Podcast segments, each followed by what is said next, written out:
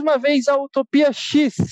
E seguindo nossa maratona para alcançar a atual publicação no Brasil, já que gostamos de falar de tudo quanto é assunto mutante e acabamos nos atrasando, hoje falaremos dos mix 34 e 35 de X-Men da Panini. Compartilhem com os amigos, nos mandem aí o que estão achando do podcast e vamos abrir cada vez mais portais de Krakoa para toda a comunidade mutante no Brasil. Meu nome é Caio e eu voto que o Zoiudo participe do Conselho Silencioso. Meu nome é Henrique e eu não durmo bem à noite. Meu nome é Letícia e eu tô dormindo bem, na verdade. Mas o que que fala no que não dorme bem? Agora, me, agora eu fiquei confuso. O é, Ford porque o Mística. Ford, sim, e... Ah, verdade. não, a verdade. Mística pergunta primeiro pra ele, Ah, é tipo, verdade. ele tem aquela parede toda cheia de armas, e aí ela pergunta pra ele, você, you sleep fine?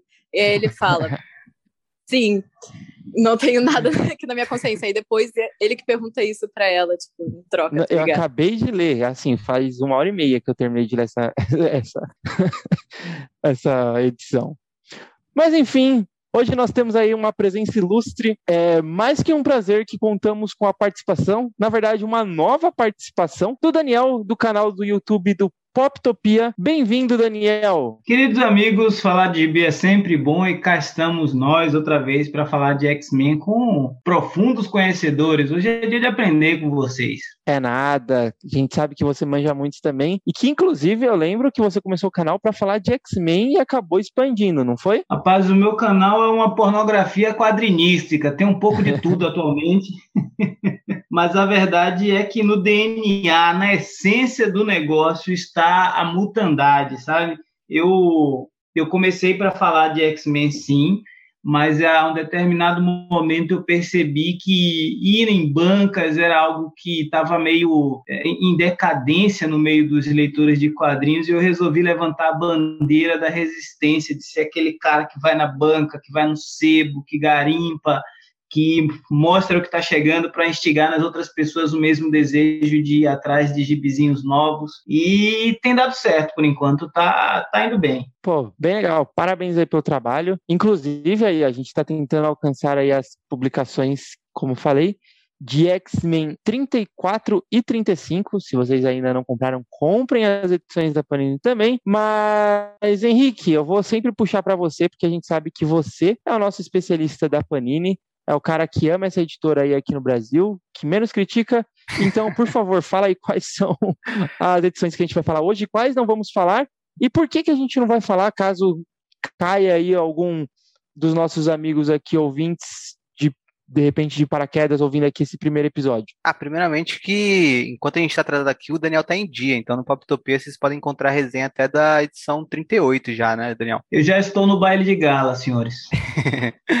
E hoje a gente vai falar do, da edição 34 e 35 de X-Men da Panini, né? A edição 34 tem Cable 10, uh, Children of Atom, né, que é Filhos do Átomo 3, Excalibur 20, Hellions 9 a 10 e X-Men 20. Mas a gente não vai falar de Cable, como quem está acompanhando nossos últimos episódios sabe, a gente está esperando chegar na 12ª edição de Cable para falar de todas as últimas seis edições do título, que acabou sendo uma minissérie que se encerra na 12ª, né? E mesma coisa para é, Filhos do Átomo. Uh, a gente está esperando chegar na sexta edição, ou na quinta, porque a sexta se passa dentro do baile de gala, e talvez a gente fale no episódio do baile de gala, para então comentar também da minissérie como um todo. Então a gente não vai falar dessas duas edições hoje. E em X-Men 35 tem Hellions 11, né, Satânicos 11, Novos Mutantes 18, Espada 5, Wolverine 11 a 12 e X-Factor 7. No caso de X-Men 35, a gente também não vai falar de X-Factor 7, que é, X-Factor é uma das edições, é, uma dos, é um dos títulos que a gente está uh, esperando também chegar a alguns números e falar sobre, né, como no episódio que eu fiz com o Felipe, a gente falou de alguns números desse título, a gente vai esperar então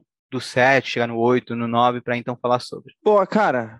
Perfeito. Então, nesse episódio, a gente vai falar aí de Novos Mutantes número 18, Excalibur 20, Wolverine 11 e 12, Satânicos 9, 10 e 11, Espada 5 e X-Men 20. Vamos fazer o nosso esquema mais clássico possível. A gente sabe que vocês gostam muito do resumo e depois nós comentamos sobre a história. Então começamos com Novos Mutantes número 18. O irmão de Karma, Tran, está vinculado e preso dentro do corpo dela. Ela acredita que morrendo e sendo ressuscitada pode separar os dois. Mesmo os, os cinco dos telepatas mais poderosos de Krakoa junto não conseguiram fazer isso. Ela acredita que o Calvário possibilitará a ela essa separação. Enquanto Dani e Karma lutam na cerimônia, Scout vai falar com Apache. Ela comenta que tem um grupo de pessoas que não cometeu nenhum crime, mas estão infelizes e podem fazer besteira. Como ela está enrolando para falar, o Jamie a interrompe, falando que ninguém deve sofrer, e por mais nova que ela seja, já passou por muita coisa e por isso ele confia no julgamento dela. Se ela precisar de ajuda, ele estará lá. Mas ela fala que está tudo bem e fica feliz pela confiança dele. Cosmar não consegue assistir a cerimônia, né? Lembrando que a gente comentou no nosso último episódio e aconteceu nas últimas edições também, que ela tinha pedido para a Dani ser sua parceira de Calvário mas a Dani se recusou. E aí ela parte com a Noli, Aguaceiro e a não garota para treinarem a troca de corpo, que estava sendo ensinada pelo Rei das Sombras. Scout chega e fala que seus sentidos mostram que o Rei das Sombras não é quem aparenta ser. Cosmar diz que ela quer aparentar ser normal, igual ela lembrava de sua aparência. Os outros discutem com Scout e Hané interrompe. Ela então leva Scout até o Rei das Sombras. Já na arena, a Dani mata Karma, que é revivida pelos cinco. Como que tá o Crucible na Panini? Eu preciso lembrar aqui que de cabeça assim, o último foi justa, a última vez que apareceu esse tema foi justamente na 35, né? E também o aguaceiro é chuvoso. Ah, já falei aguaceiro duas vezes. Já no último episódio falei também. O, a Panini sempre tenta se distanciar das traduções que o pessoal dos scans dão, né? Uh, até a Aurora do X, era Alvorecer do X, que a gente falava até a Panini traduzir para a Aurora do X, o Down of X, né? Sim. É, sacrifício. Aí, é sacrifício, cara. Calvário é melhor. Cara, Calvário é um nome muito bom. Não, mas geralmente as traduções de Scan dão 10 a 0 no que a Panini está fazendo de tradução e adaptação, né? Calvário é meio que tipo a colina onde Jesus foi crucificado. Por isso que Calvário o... é tão bom. Ah. Caralho, foram... cara, a galera dos Bitcoins é muito pica. cara.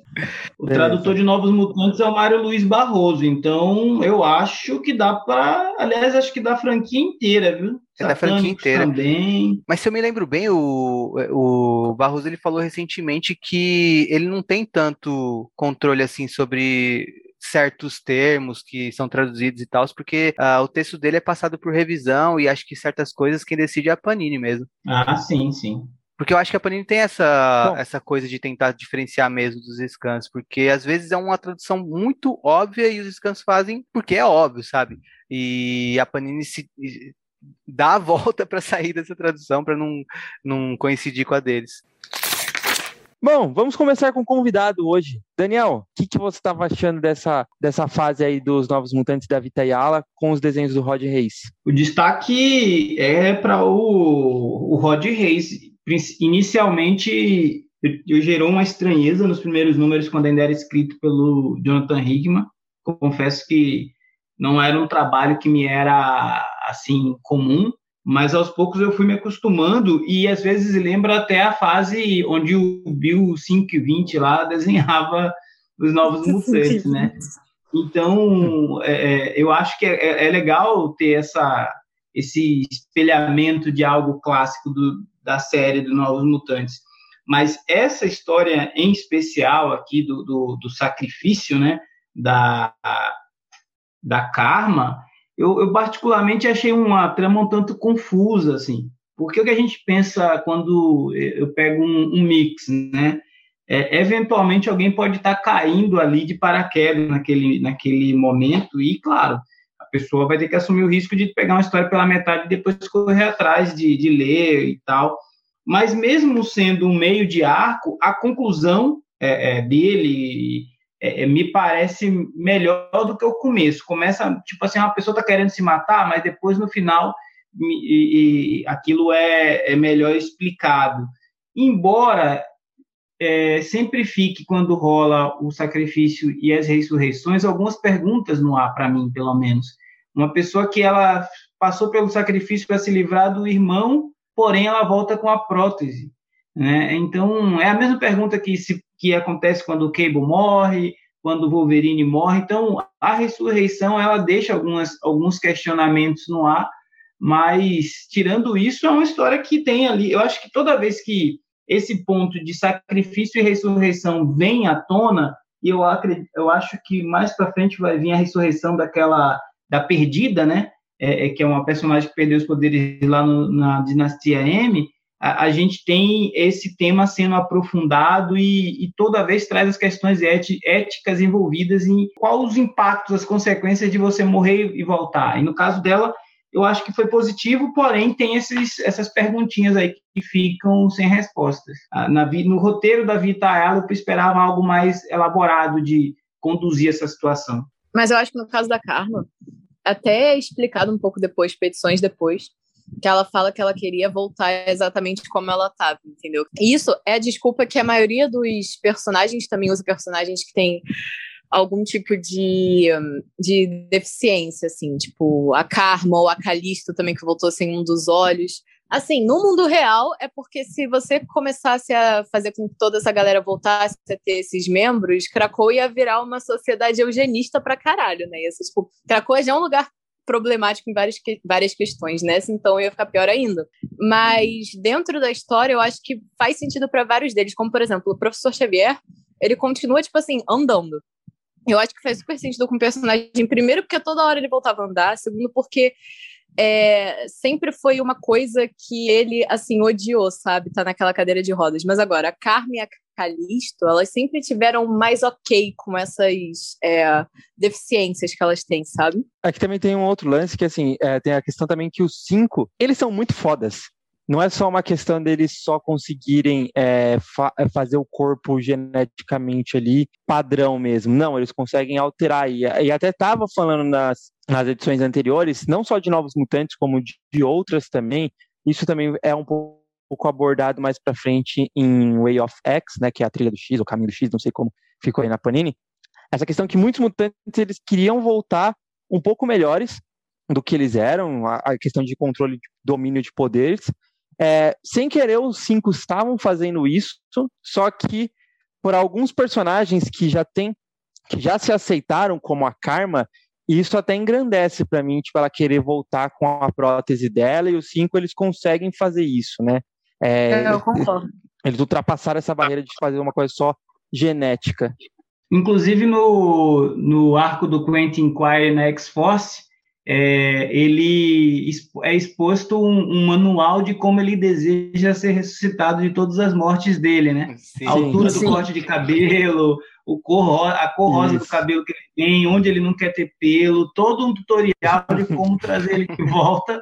Pra, e a galera acha isso um saco da parte dele. Fica até muito claro porque os cinco não gostam de quando é. o Quentin morre, porque ele dá trabalho de voltar do jeitinho que ele quer. É isso mesmo. E assim, o, a, gente, a gente inclusive até comentou isso no nosso último episódio. Aí, quando a gente está gravando ainda não saiu, mas a gente comenta exatamente isso, que é até engraçado da parte do Quentin Pai fazer isso, a cara dele também. O lance da Scout eu acho legal, né? Mas uh, tem vários plots e subplots que são contínuos aqui, né? O único que se encerra aqui é esse criado da Karma mesmo. Então a Vita, Vita ela vai trabalhando vários outros plots uh, em paralelo, né? E tem o da tem o da Lupina, tem uh, o da Scout, as, as crianças com o Rei das Sombras e tal. Mas eh, só falando desse do da Carmen, um negócio que eu gostei foi a forma com que a gente vê ela refletindo sobre o irmão dela e se o que ela estava fazendo era certo ou não, e se ela deveria passar por tudo aquilo ou não, sem nem saber como que o irmão dela ia ressuscitar e o que ele faria com essa nova vida dele, se ele seria bom ou ruim e tal, sabe? E só que ao mesmo tempo ela chega à conclusão de que não cabe a ela controlar como ele vai ser, cabe a ela dar a ele uma nova chance. Uh, esse é o ponto do que ela tá fazendo, e aí ela fica em paz com o que tá fazendo e consegue ir até o fim. E é legal que isso se reflete na ação, né?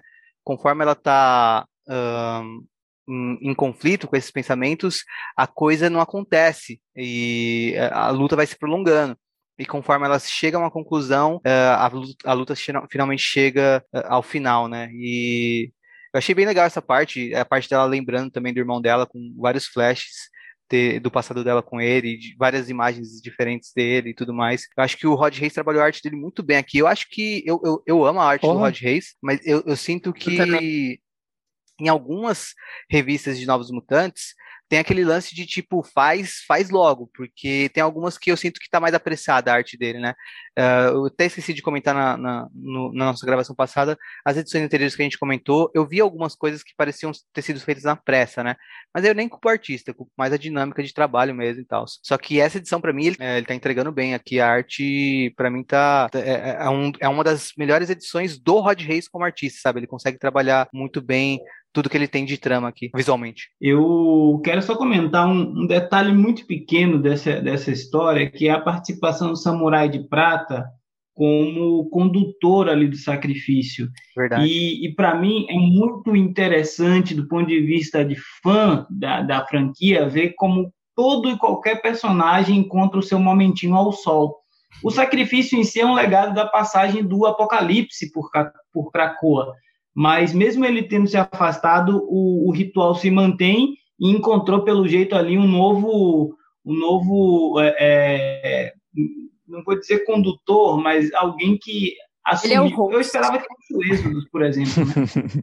Esperava que é, eu acho também que o Êxodo faria muito mais sentido. A primeira vez que o Samurai de Prata aparece como condutor do Crucible nem é essa, na real, é na edição 17 de Marauders, que é a da Calisto e é da verdade. Tempestade. Mas sim, cara, eu. Assim, não que eu não gosto de ver o Samurai de Prata, ótimo ele, mas eu, que nem você falou, o Êxodo faria muito mais sentido, cara. Faria muito mais sentido. Daria um papel para ele, né? Porque ele tá bem sem fazer nada Antes da gente continuar, só queria é, levantar dois pontos aqui da história. A primeira é que, assim, o, a conversa da, do Apache com a Scout eu acho muito fofinha, assim, tipo. Ah, bem legal também. É muito legal. É, é, eu acho que engrandece muito o personagem do Apache. Que é um personagem, tipo. Que, que, ele é sempre muito escanteado e quando ele aparece, ele sempre aparece bem. E eu, eu, eu gosto desse personagem. E o segundo é que, para mim, assim, o, todo esse run da Vitayala na frente dos Novos Mutantes, é, de novo, é a mesma coisa que eu falei no último episódio Cara, como engrandece a Dani Monstar. Eu gosto muito da personagem, é uma das minhas personagens favoritas de X-Men, assim, desde lá da primeira fase lá dos Novos Mutantes. E aqui, assim, o, o quanto que ela volta a ser adulta de verdade, né? É, a gente estava falando também no último episódio sobre a problemática dos novos mutantes às vezes serem tratados ainda como adolescentes, e aqui ela volta a ser adulta, volta a ser meio que a mãezona e ela meio que abraça toda a equipe, todo mundo procura ela para enfrentar os problemas. Eu sempre gostei muito da personagem da Dani, então eu gosto, gostei muito da Vita Yala tendo resgatado isso da, da Dani Monstar. Eu gosto muito da cena, tipo assim, eu não vou falar a cena da Dani e da Karma, porque assim, é quase de toda a cena da Dani e da Karma lutando, mas quando a Karma realmente, tipo assim, morre e tal, ela volta. Cara, eu gosto muito dessa cena e eu gosto muito do, do jeito que Vita escreve o relacionamento delas duas, tá ligado? Eu acho uhum. muito bom. Eu gosto do jeito que ela escreve a, ambas as personagens, mas principalmente a Dani, que nem você falou. E eu acho que, dentre os outros personagens, a que eu mais gosto de ver a Dani da Vita interagindo com, deu para entender o que eu quis dizer? É a Karma. Então eu gostei muito desse, dessa edição. Sim, porque elas são, tipo, muito amigas e muito parceiras, porque as duas elas têm uma maturidade até maior do que os outros personagens, né? É, e a tipo, Karma era mais velha do que todos eles também. Do que todos eles, isso. E a, porque, tipo, a magia tem muitos problemas Demais, assim. A... O Beto, tipo, é inconsequente, tá vivendo no espaço com o Sam. Morando, morando num puxadinho ali atrás. Tipo, a... o, o Cifra é mais ocupado, né? Tipo, tem toda a questão de ele estar tá lá servindo de porta-voz de Krakoa. E... É servidor público. E aí tem a Rané, né? Que tá, tá passando por esse problema. E assim, é, é, é interessante ver que rola até uns ciúmes da Honey por parte da Dani dar mais atenção para Karma, né? Que vai se desenrolando nas próximas é, edições também. Então, assim, Vita, obrigado por ter trazido de volta os novos mutantes igual a gente, igual eles merecem, né? Sim. E também a Karma é uma personagem que nunca teve muito destaque em nada, né, cara? Eu acho que esse é o provavelmente o run de Novos Mutantes que ela tá mais aparecendo e realmente fazendo parte das histórias. Porque no original tem algumas histórias, tem tipo ela como Shadow King e toda aquela coisa, mas ela já sai, sei lá, na edição 5 ou algo assim. É, bem isso mesmo. Depois ela volta para poucas histórias, então. Não reconhece o Wolverine lá como caolho depois. Vamos de Excalibur número 20. Começa com um flashback de maligna adolescente deixando seu corpo para trás e virando um espírito psíquico que absorve o corpo de mutantes. Betsy vai até o conselho avisar sobre sua volta e tratar do, de assuntos no, do extramundo. Mas tudo era um plano para ela e Quanon atacarem Emma Frost, que estava sendo possuída por maligna, mesmo não sendo completamente dominada. Em um ataque conjunto, as duas conseguiram prender o espírito de Maligna em uma adaga da Psylocke empunhada por Betsy. O Xavier então avisa que a Maligna é uma ameaça e que se não for feito nada para contê-la, ele pretende prendê-la mesmo sendo contra isso. Bem contraditório. Betsy, Quanon, Vampiro e Jubileu se reúnem na praia ao lado do farol Braddock. Ali, novamente Quanon e Betsy se unem para resgatar Maligna, que se recusa. Ela quer morrer e não vai colaborar com as duas. Então, Quanon mata o espírito dela, destruindo o colar. Depois ela é ressuscitada com o corpo de uma adolescente novamente e Xavier, Emma, Betsy e Quanon a recebem, dando o voto de confiança a ela, apesar de Xavier não querer, né, mas as outras três votam de que ela deve viver ali em Krakoa. E aí, Letícia, essa de Excalibur? Cara, é uma das minhas edições preferidas da Era de Krakoa, essa. Eu gosto muito, muito, muito de toda essa história, essa backstory pra Malice. A é maligna em português, né? Ela é uma personagem, assim, que eu acho muito interessante o jeito que a Tini resolveu criar toda essa história pregressa para ela, porque antes ela era tipo um colar que possuía as pessoas, sabe? Principalmente a Polaris. a Polaris toda hora tava possuída por alguma coisa e geralmente era Malice. E, cara, eu gostei muito do, da ligação que os outros personagens é, veem na Meredith, sabe? Tipo, a Quanon e a Betsy tem todo esse lance delas terem trocado os corpos, todo o lance da Quanon ter perdido o corpo dela durante muitos e muitos e muitos anos. A mesma coisa que acontece com a Melis, porque como a gente vê na história dela, ela era essa garota adolescente, tipo assim, ela parece meio punk, né, porque ela era britânica, tem até uma parte em que eles estão dentro da mente da Betsy e que eles estão, que eles vão, a Melis coloca elas juntas num lugar, num uma casa de show, né? Que a Betsy até fala que ela frequentava também, então tem essa, eu achei muito da hora. A história pregressa da que a gente vê da Melis, na real, é que, tipo assim, ela era suicida, né? E aí ela acaba se tornando esse fantasma e fica vagando por aí sem o corpo dela. E eu acho muito interessante esse debate todo que tem sobre o próprio corpo durante essa revista. Tipo, tem a cena em que a Betsy tá se arrumando, assim, com várias roupas, porque ela não sabe como ela vai pro Hellfire Gala. E aí ela percebe que todas aquelas roupas não cabem nela direito, porque durante muitos anos ela estava num corpo que não era dela e etc. Acho muito legal quando a Quanon chega lá, ela oferece até as roupas para ela e a Quanon fala que não é o estilo dela e elas queimam aquilo dali, tipo, dá um fim para isso, né? Inclusive a edição de Harry que a gente vai falar sobre também tem muito dessa parte de tentar resolver as coisas entre a Betsy e a Quanon, que eu acho muito interessante, porque é uma é uma, um plot assim, extremamente problemático, que foi se arrastando durante décadas. E é uma coisa que você não pode, tipo assim, refazer, mas você pode tentar fazer menos zoado, sabe? Eu acho que a Tini e os Zebros em Helios conseguiram fazer isso muito bem. Eu gosto muito, muito, muito dessa história, cara. Eu gosto do final, em que elas decidem dar esse, essa segunda chance para Malice. Eu acho muito interessante todo esse debate de, cara, se a pessoa, se o mutante ele se matou, você traz ele de volta, tipo, isso é certo, entendeu? Eu acho que inclusive a gente pode ver isso depois quando eles forem trazer a Blindfold de volta, que foi outra que morreu desse jeito.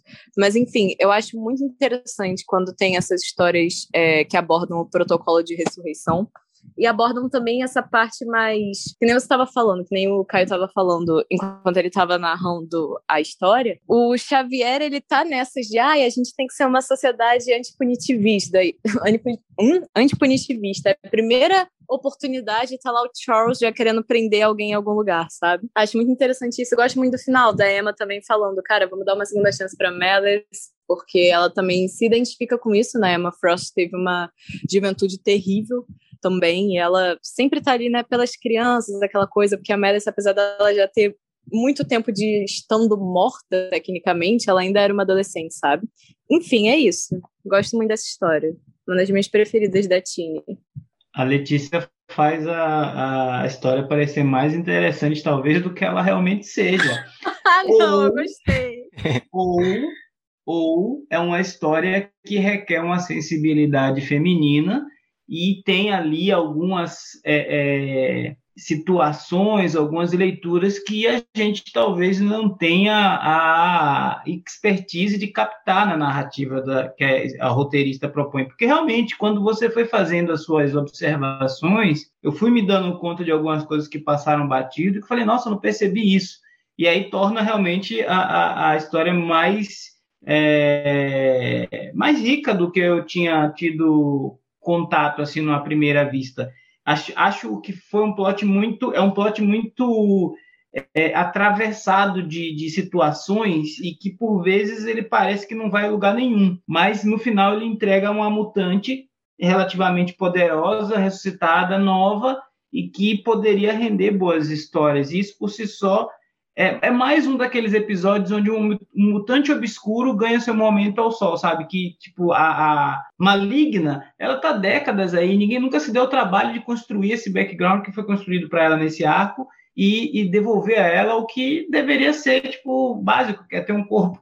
Agora ela tem. E, e, e não foi de qualquer jeito, né? Então, tem esse lado positivo, mas eu confesso que hoje da franquia X Excalibur é o título que eu, eu tenho mais resistência assim. Não, não, não consegue prender muito minha atenção. Talvez eu não seja o público alvo para esse tipo de proposta que a Tiny Howard vem desenvolvendo. Cara eu gostaria de acrescentar antes rapidinho que eu achei muito genial o nome verdadeiro da Alice, Alice McAllister Cara, isso é muito nome de personagem de gibi da década de 70, 80, assim, sabe? O arco da volta da Betsy eu acho que se arrastou um pouquinho para além da conta. E na conclusão, essa última edição é a minha favorita desse arco todo. Desde a primeira edição pós-X de Espada até aqui, para mim é a melhor. Uh, com tudo isso que a Letícia falou, inclusive, fica ainda Uh, é como o Daniel falou, né, enriquece a leitura, eu também começa a olhar por, outro, uh, por outra perspectiva a memória que eu tinha da, da leitura. Mas eu, eu gosto do retorno da Betsy, só que eu não gostei de quão prolongado foi. Só que aí nesse final meio que uh, fica melhor. E eu acho que Excalibur tem uma crescente, né? Eu acho que é uma revista que vai amadurecendo. Eu não gostei tanto assim dela durante a fase pré uh, X de espadas, né? Toda a fase anterior a X de espadas. Uh, eu gostei muito dela durante X de Espadas. Eu acho que o Apocalipse saído da equipe melhorou a revista. Não que eu não gostasse sinceramente do Apocalipse na revista, mas eu acho que tinha muita, tem muita coisa na revista ainda, né? Mas eu acho que uh, conforme a revista se foca mais na Betsy, vai ficando cada vez mais interessante. Tem arcos por vir que eu já gosto bastante, uh, principalmente depois do Gala. E são arcos que tem menos personagens em relação ao que começou né, com a revista. Então eu acho que isso também ajuda uh, a focar mais num, numa linha de história, numa linha narrativa e entregar melhor. Mas eu gostei dessa edição, sim. É, eu também concordo com vocês no sentido de que, a, conforme a Letícia for, foi falando, eu fui gostando ainda mais porque eu já tinha gostado dessa edição. Eu tenho, na verdade, assim, eu tenho um, um ponto que eu gosto muito e um ponto que eu não gosto tanto que eles se conflitam, eu fico com um sentimento muito ambíguo. Por um lado, eu gostei muito do lance de quererem dar um, uma história para Maligna, uma história digna de tipo você dá um background mesmo para uma mutante que a gente até esquece que ela tá ali e nunca ninguém, nenhum roteirista que já utilizou ela tentou dar esse background. Eu gosto muito de um porquê que ela é maligna. Mas ao outro lado também tem um sentimento ambíguo daquilo que eu falei do, no episódio passado, de que agora todos os mutantes que eram muito cruéis vão ficar sendo bons. Tipo, parece Naruto, sabe? Todo mundo tá. tá todos os vilões estão virando bonzinhos. tipo. E, e aí, assim, eu fico com esse sentimento ambíguo. Eu gosto muito, eu acho muito legal. É, eu gostei da forma que veio a história da Maligna, mas aí tem essa coisa de, poxa, todo mundo agora vai ser, um, um, vai sentar na mesa de, do café da manhã de Krakow, assim. Outra coisa Cara, que eu gosto também. É... Só ia falar do... que não é que não é todo mundo, tá ligado? Tem alguns outros vilões que ainda vão continuar sendo completamente ah, vilões, tipo Sinister ou o próprio É, Dente favor. Mas eu entendo o que você está falando, mas ao mesmo tempo o X-Men sempre é sobre eh, dar a segunda chance para as pessoas ou sobre os vilões se aliando aos heróis, sabe? Tipo, desde a época. Da época do Claremont é sempre isso, sempre tem a galera, tipo assim, mudando de lado e etc. Então eu Uhum. sempre fico ok quando tem alguma história assim. Eu achei a da Melissa muito interessante. Porque também, se ela ficasse do mal, se ela ficasse do bem, ela não é uma personagem que as pessoas realmente se importam tanto, sabe? Sim. Então eu achei da hora o jeito que a Tini resolveu. É, eu isso. acho que eu acho que isso é tá importante, inclusive, é a história ser bem escrita, igual a que a ter realmente uma, um, bom, um bom motivo por que ela era vilã e um bom motivo para ela ter essa segunda chance, sim. Eu concordo com vocês. Por isso é só um sentimento ambíguo mesmo. Eu não acho que ela deveria ser, ser vilã para sempre. é, mas, por favor, que continuem senhor, senhores sinistros andando por Krakoa. É, Essas idas e vindas de relacionamento, de, de virada de, de, de lado bom para lado mal, de mocinho para bandido, na franquia X, se você for levar em consideração, todo mundo ali tem um relacionamento tóxico um com os outros. Porque, por exemplo, a amizade do Xavier com o Magneto já rolou tanta trairagem, cara, que não era nunca para os caras darem a mão e dizer assim: Ô meu amigo, meu velho amigo, vamos tomar um cafezinho. Não vai. Um já apagou a mente do outro, outro já quebrou a coluna do um, um já roubou a ex-namorada do outro, sabe? É, é- é- então, assim, Sim. a gente tem que realmente fingir e seguir, porque se Ah, for levar não. o pé É, que assim, eu digo mais naqueles vilões que são mais cruéis, no sentido de, cara, a gente sempre só foi muito. Tipo o Apocalipse virar o- Tipo, é, nem Eu- eu tanto não- apocalipse.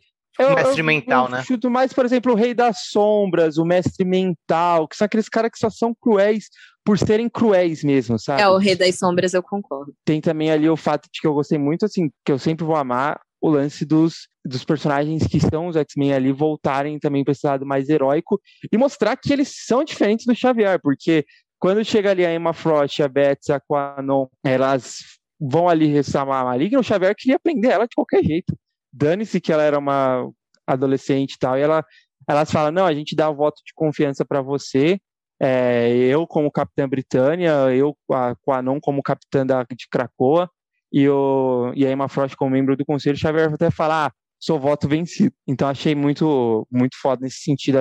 Até isso, essa história foi bem desenvolvida, por isso que eu gostei bastante. Tipo, alguém quer puxar mais alguma coisa ou não? Quero puxar aqui em Satânicos, a gente tem vilão sendo vilão. Verdade. E a gente também tem é, plots que se combinam com essa de Excalibur, né? A parte da Quanon com a Betsy. Eu vou puxar Satânicos. Eu ia puxar Wolverine primeiro, mas então vou puxar Satânicos.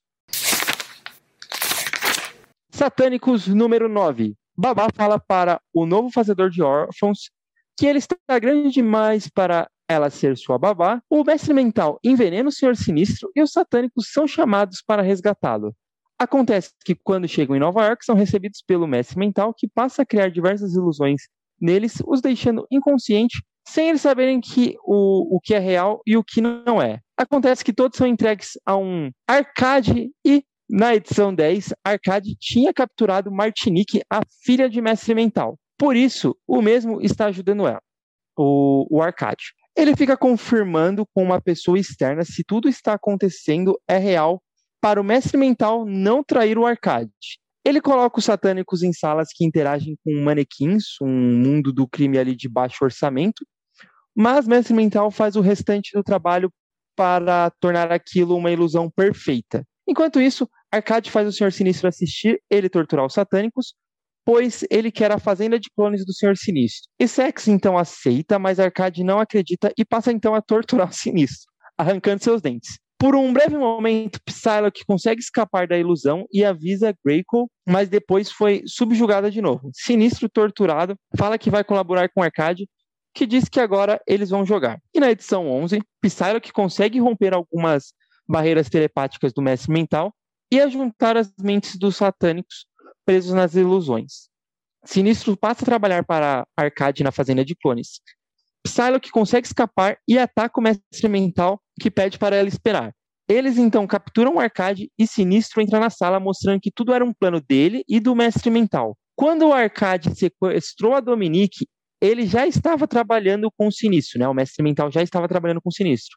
Então o Jason pede para o guarda soltar a Dominique, que aceita, mas depois ela mata esse guarda. Enquanto isso, o Sinistro agora tem uma fazenda de clones no mundo do crime sob a supervisão de Arcade, totalmente controlada por Mestre Mental. Psylocke não gosta disso, mas não tem escolha, pois o Sinistro ameaça ela com a questão da filha, de ele vai trazer a filha de volta. Todos os satânicos voltam para a casa, pensando que na verdade eles derrotaram o Arcade, sem saber que agora o Sinistro tem essa fazenda de clones. E aí, Daniel, gostou dessas edições satânicos? Olha, eu gostei porque me fez lembrar de um filme de velho e eu sou velho. Me lembrou daquele filme Jogos, Trapaças e Dois Canos Fumegantes, porque era todo mundo querendo ferrar todo mundo, cara. E, Guy Ritchie. É exato. Eu, assim, eu fico pescando os momentos de, de, de glória dos personagens esquecidos nessas edições todas, né? E eu gosto de, de de ver o Selvagem, por exemplo, em ação, porque eu fico vendo, nossa, o Selvagem podia ser a oportunidade da, da franquia X e dos X-Men ter o seu, o seu Dentes de Sabre bonzinho, mas ele nunca foi é, é, desenvolvido a ponto de ter uma relevância, né? Eu lembro até que teve um daqueles cinco mutantes que a Hope, a Hope Summers trouxe é, é, com ela, logo quando ela chegou ao auge da depois da, da Guerra dos Messias, lá do Segundo Advento, e um deles era um selvagem, um cara meio animalesco, assim, que foi evoluindo e tal, e ele sumiu, depois nunca mais caiu no limbo lá.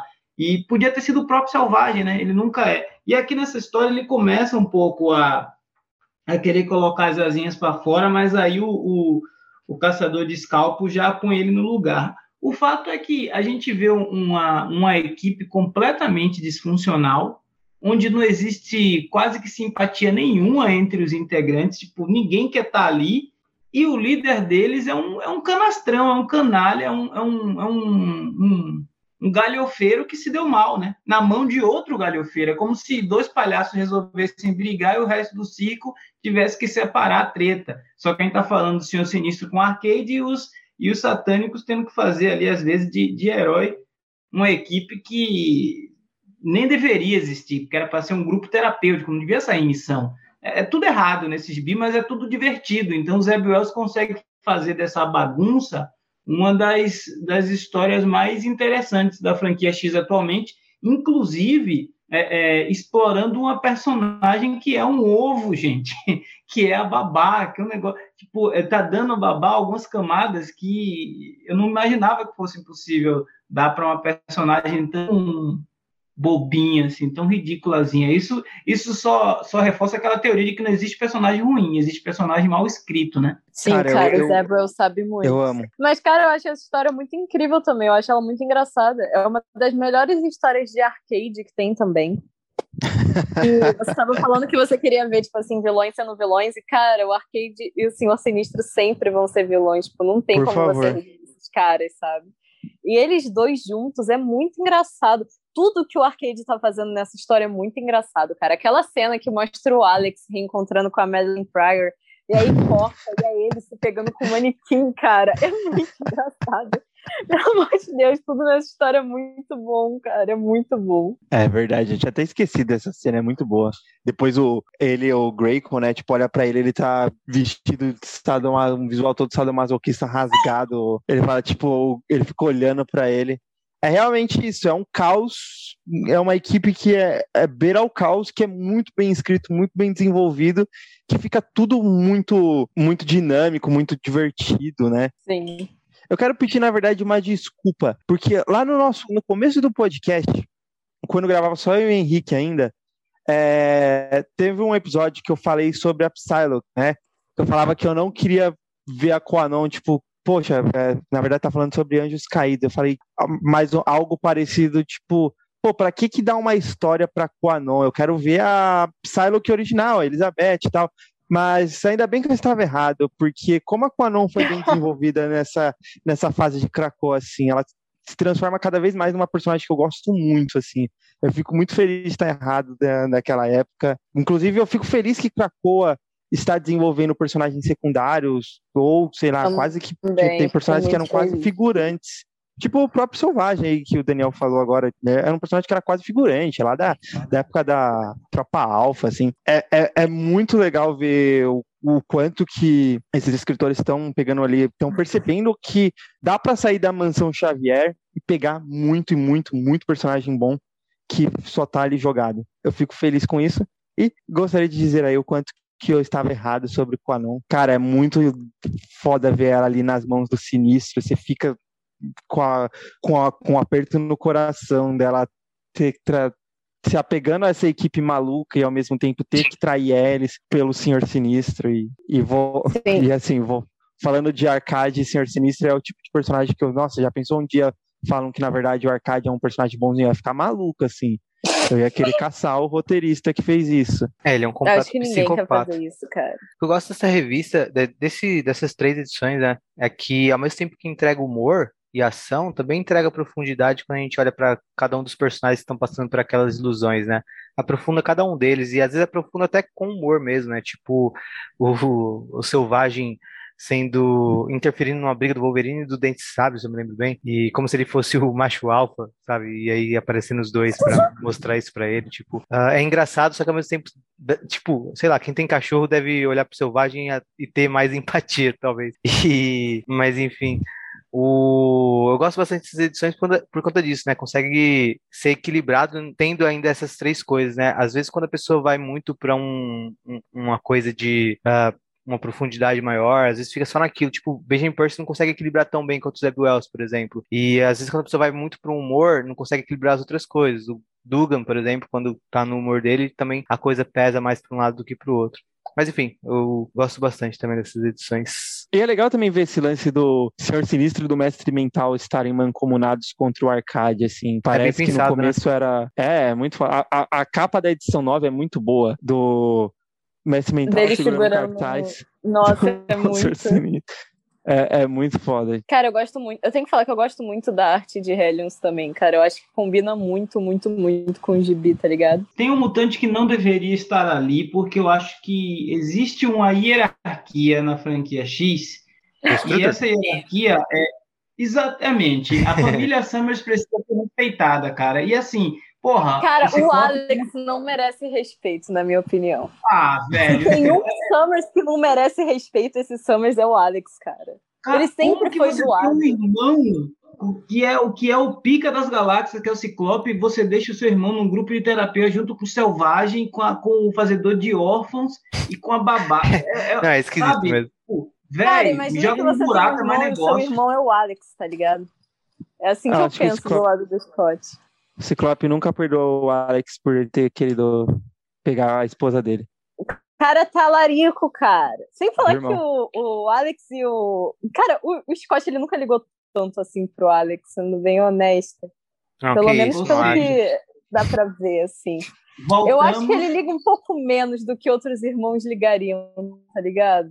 E o Alex, ele já tava meio estragadinho, né, gente?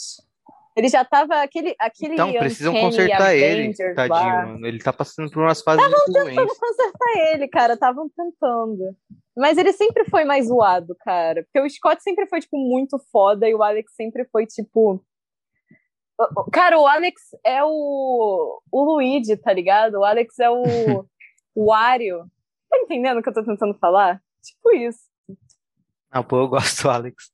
Ah, eu gosto também, mas eu também Cara, gosto do Cara, eu não desgosto do, Alex, ele... mas eu acho super ok ele estar tá na equipe. É, eu, eu, eu gosto do lance que ele sempre foi muito ciumento com o Ciclope. Tipo, é ele verdade. sempre teve muita inveja do que é o Ciclope para o mundo mutante, o que era o Ciclope para os X-Men, e ele sempre foi sempre teve esse lance de inveja. E isso fazia com que ele se afastasse do Ciclope também. Eu, os dois nunca foram realmente muito próximos. Mas acho que o Daniel tem um ponto no sentido de que talvez fizesse mais sentido o Alex liderar essa equipe de alguma forma ao lado da Psylocke, sei lá, sabe? Mas eu, aí é, também... Que ele, acho que... Mas é porque o Alex nunca foi um bom líder, também tem essa, sabe? Quem é que vai seguir as ordens do Alex Summers, Isso é cara? é verdade. É, eu, eu entendo. Assim, eu entendo de verdade esse, esse ponto do Daniel, tipo... É que assim, ele, sei lá, já foi líder da X Factor e tal, mas ele tá muito desequilibrado aqui. Ele tá num ponto Sim. de desequilíbrio que ele, tipo, nem ele mesmo confia nele, né? E E assim, o Ciclope ele não gostou também, tipo, que o Alex participava. Tudo bem que foi assim, ah, foi, ah, como assim meu irmão tá participando dessas maluquices aí, tipo, e foi só isso, sabe?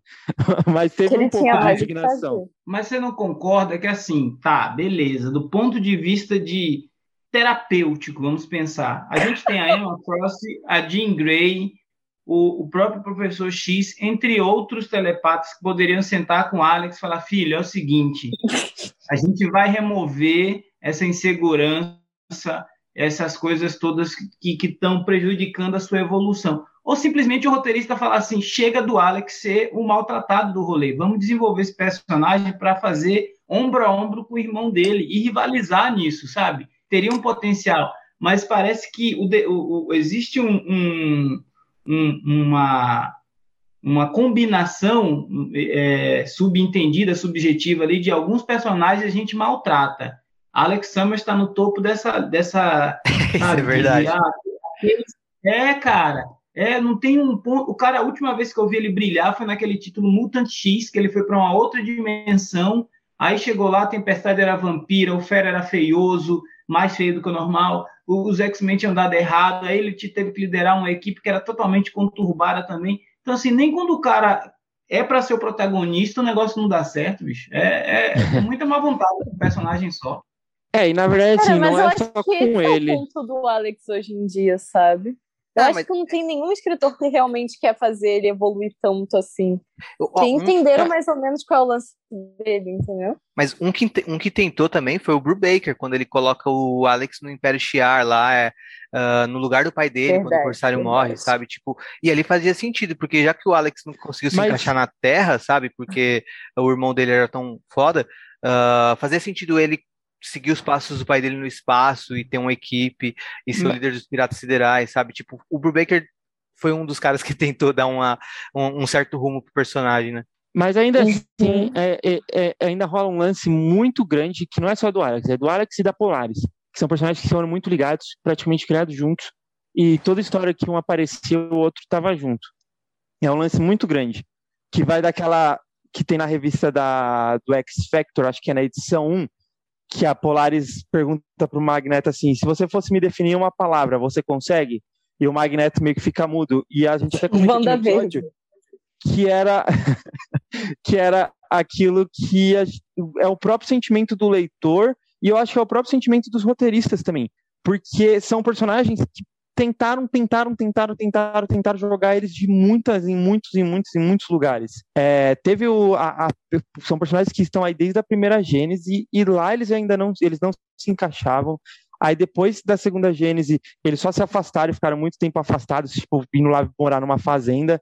Aí depois simplesmente quiseram trazer eles de volta para a equipe, jogar o Alex lá no meio da, da bagunça que foi no primeiro massacre de mutantes e é o período que os X-Men foram para a Austrália, enquanto a Polaris estava sendo manipulada pela Maligna, que a gente comentou aqui também. E aí depois teve um pouquinho ali do X Factor, aí foi um momento em que eles foram um pouco mais desenvolvidos.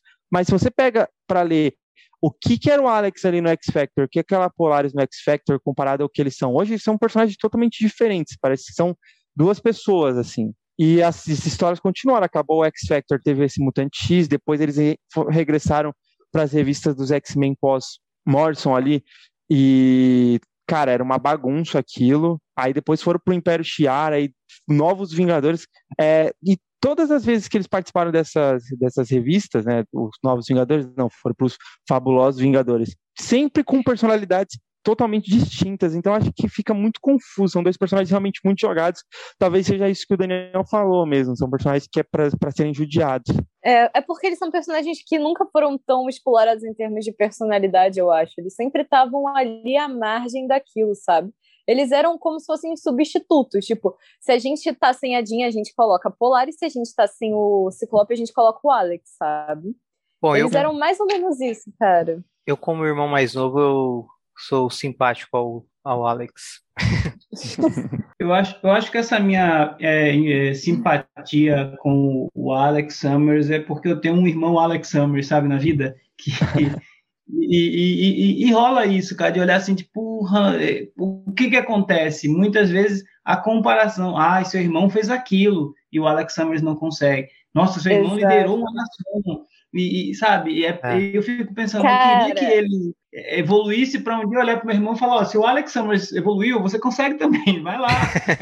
Caralho, não, mas é tipo, o Scott passou para medicina na federal e o Alex tá ainda, sei lá, tentando aí a vida dele, tá ligado?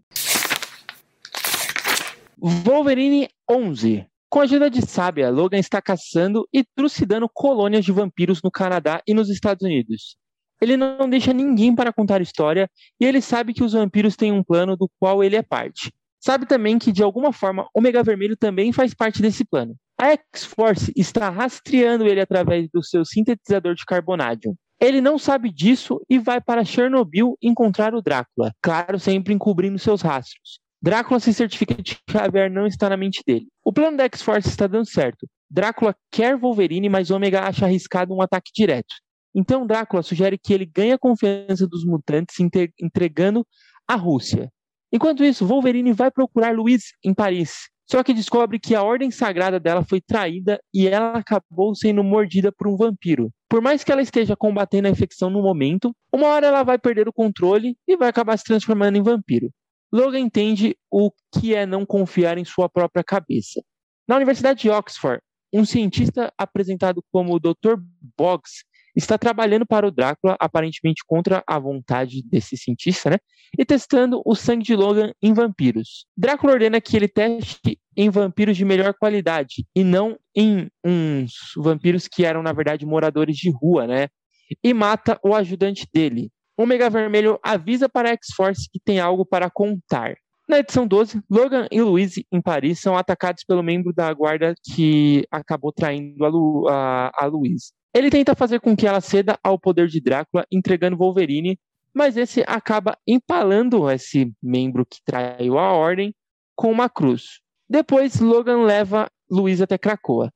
Cecily Reis não consegue ajudá-la, mas Forge constrói uma armadura que a protege da luz solar e diminui a sede por sangue.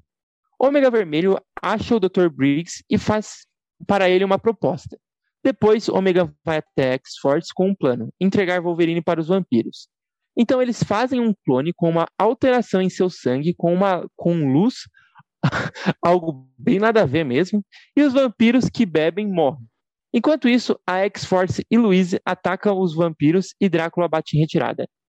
Depois, Wolverine e Louise vão até o Extramundo, atrás dos vampiros de Sevalith, procurando aliados que se consideram vampiros superiores contra Drácula. Então percebemos que o Cavaleiro Morte, o filho do Apocalipse, está entre eles. Daniel, a gente sabe que você é fã do Wolverine, porque você falou isso pra gente no episódio que você participou. Então, por favor, o que, que você acha de toda essa maluquice do Wolverine com os vampiros?